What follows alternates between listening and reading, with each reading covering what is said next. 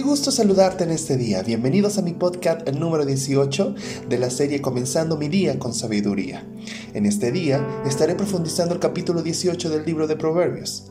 Dios nos enseña a través de este capítulo cuán importante es poner en práctica la sabiduría en nuestras vidas, ya que será como aguas profundas y arroyos burbujeantes que nunca dejará de fluir. Y lo podemos explicar de esta forma.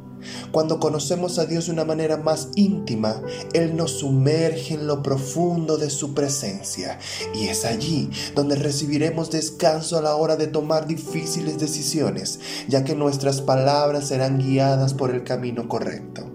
En este día, dispongamos nuestro corazón, seamos sensibles a su voz, porque esto traerá satisfacción y paz a nuestro ser. Si usamos la sabiduría, nuestras palabras hablarán vida, edificando todo a nuestro alrededor.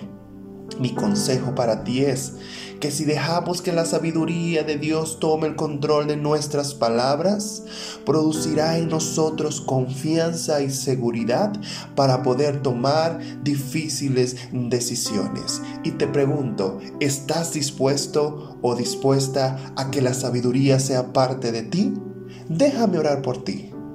Padre, gracias por este día. Gracias por la persona que está oyendo este podcast, porque yo sé que tú tienes un propósito grande con ella y con él, y tú le mostrarás, Señor, el camino por el cual, Señor, deben ir, Padre, en sabiduría, pero sobre todo entender tu palabra y ponerla por obra, Señor.